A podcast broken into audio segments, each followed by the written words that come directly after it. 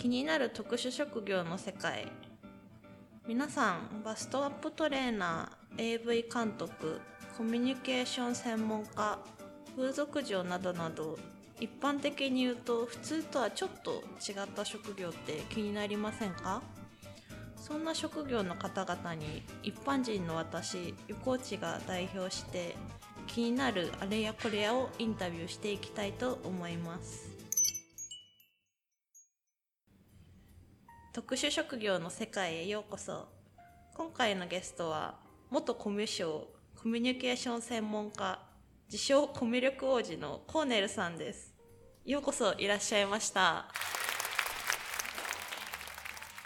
どうもこんにちはコーネルです。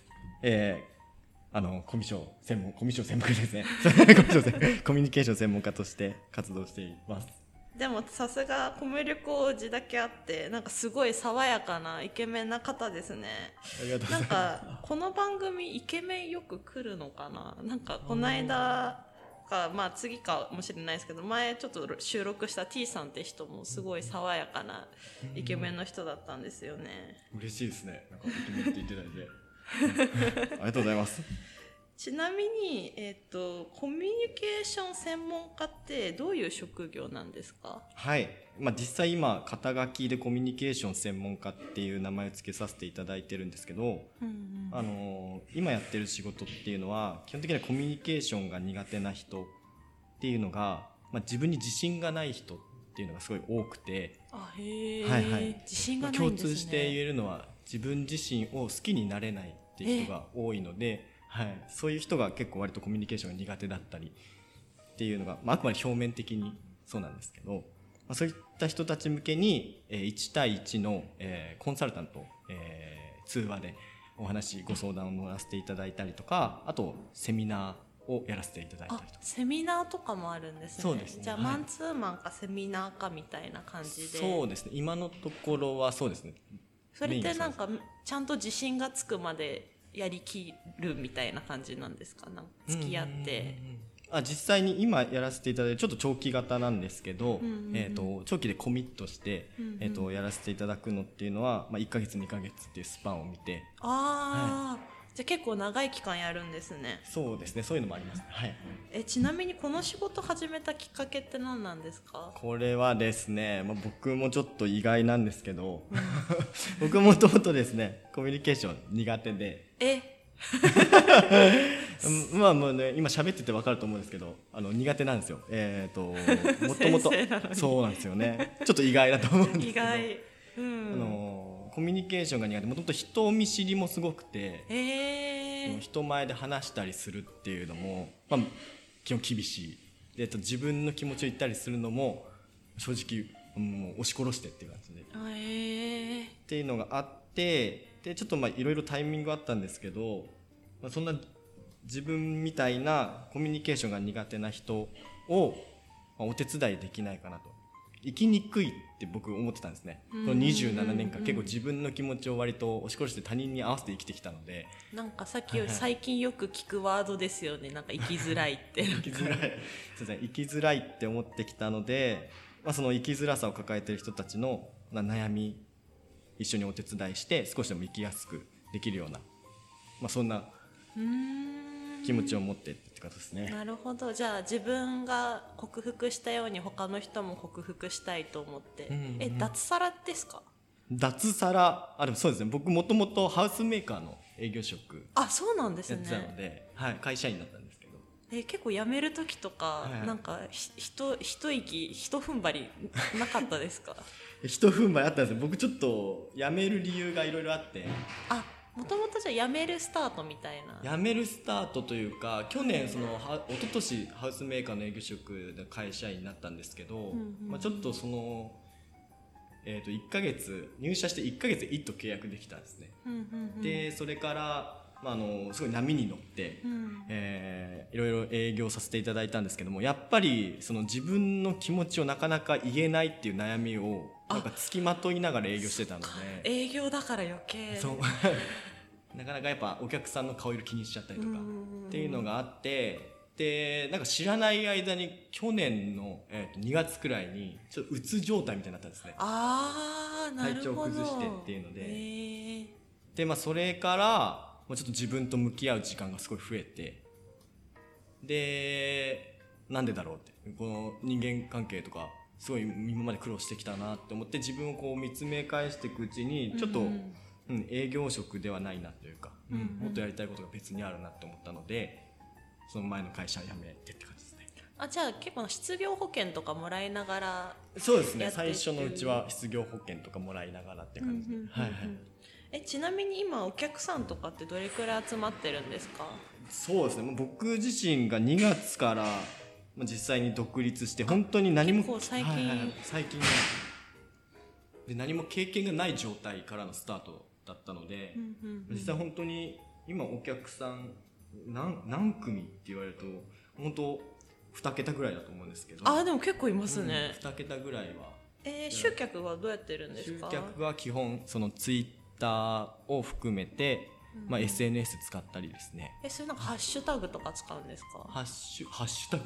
ハッシュタグコミュ障克服させますみたいな 使わないです。ね ツイッターだってどうどうやってそんなお客さん集められるんですか？うーんどうやって？なんか僕の場合そうですね。なんかどうやってって言われると結構難しいんですけどうーんなんかもともと軸が若干そのコミュニケーション専門家として独立させていただいたんですけどうんと最初本当にコミュニケーションが苦手な人っていうこう割とぼやけたイメージのままスタートしたので。ああじゃあ必然とフォロワーがお客さんになってきていたみたいな、そうですね。ああなるほど。もともとじゃあなんかコミュ障ですみたいな感じで、うんうんうん。フォロワー数どんどん増えさせてって、うんうんうん。からの集客みたいな。そうですね。興味を持っていただいた方にフォローしていただいてって感じですね。あはい。なるほど。で口コミで広がるみたいな。そうですね。はい。あすいません暑いですよね。ちょっとね暑い。ごめんなさい。あのお終わったら涼しくするんで。今日暑いですよね収録日。本当に暑い。暑すぎて自信がなくなる。暑すぎてえじゃあ正直な話今お金って儲かってるんですか？正直僕ですね今2月からなんであの儲かってないですあいいくらくらいですか？そんな僕自身、まあ、2月スタートで最初収益最初1か月で収益出たんですけど、んうんうん。今だともう1桁ですね。本当あのなんだろうな、へー。うん生活でき一人で生活できるレベルではないですね。え一人どれくらいなんですか？大体あの相談料っていうかあー。12か月プランで。えっと今だとちょっと本当に長期も最近始めたので今1か月で、えっと1万5000円でモニターって形でやらせていただいてます。なるほど、えじゃあ今生活どうしてるんですか？生活は基本えっ、とあの今一緒に同棲している人がいるんですけど。あ彼女がいるんですね。彼女が。いてで、まあ、一緒にこう助け合いながらあお互い？あ彼女もフリーランスなんですか？そうですはい。あじゃあお互いそっかその、うんうんうん。まあ、安いとこ住んでうんうんうん。支え合いながら、そうですね。えすごい超純愛ですね すごい。えそれまでは実家とかですか？いやそれまでも一人暮らしでした、はあじゃあ貯金崩しながら生活みたいな。いそうですね。あはいはいえー。えちなみになんかそういうコミュニケーションの仕事してるじゃないですか、はいはいはい。なんかさお客さんと恋に落ちたりとか色仕掛けされたりとか、なんかそういうのってなんかイケメンだしなんかないんですか？アプローチされたり好きになっちゃったみたいな。全くないですね。えないんですか？全くないですね。えお客さん女性もいますよね？女性もそうですね。女性もいますね。はいへえんか意外ですね。全くそんなないですね。もう一途なんでも もう一途さがね出ちゃってるんですね、そうですね。多分出してるんで多分なるほど。寄ってこない。ラブみたいな。もうラブみたいな。ラブみたいな。なるほど。え、ちょっと。ちなみに最後の質問になるんですけど、はい。今すごい苦労してるじゃないですか。金銭面とかで。なんか今に後悔とかしてないんですか？またハウスメーカーやっぱ戻りたいなとか。うん全然ないですね。あないんですね、はい。なんか金銭面で苦労はしてるとは思うんですけど、うん。なんか、うん、あんまりそのお金がないからなんとかとかっていうのを考えてなくて、うんうん。やりたいことができてるから幸せみたいな。そうですね。今すごい軸がしっかりしてるかなっていうのは。い。いです。なんかそういう生き方もなんか楽しそうですね。すごい好きなことをやって 好きな人と生きるみたいな。そうですね。ありがとうございます。いいな私失恋したばっかだからちょっと羨ましいですね。ちょっとあんま聞かなかった方がよかった。言わなかった方がよかったですねじゃあ最後になんかもしなんか宣伝とかでもいいんですけど、せんはい。誰かに何か伝えたいこととかなんか好きな人へのメッセージでもいいんですけどもし何かあったら一言ぜひお願いします。わかりました。えっ、と、まあ、宣伝とかはあんまりしないようにしたいなと思ってて。あそうなんですね。えっと何でしょう伝えたいこと。うーん。僕自身がうん。まあ、そもそもコミュニケーション苦手で生きづらいと思ってたんですけど、うん。やっぱあの自分を変えれるのは自分しかいないすごい思ってて、うん、誰かに変えてもらおうとか思うと結構辛いんですけど。そうですね。確かに。なんかそれに気づくのって結構難しいんで、うん、やっぱりなんか結構割とこう自信をつけるってなるとカウンセラーってすごい多いんですよ。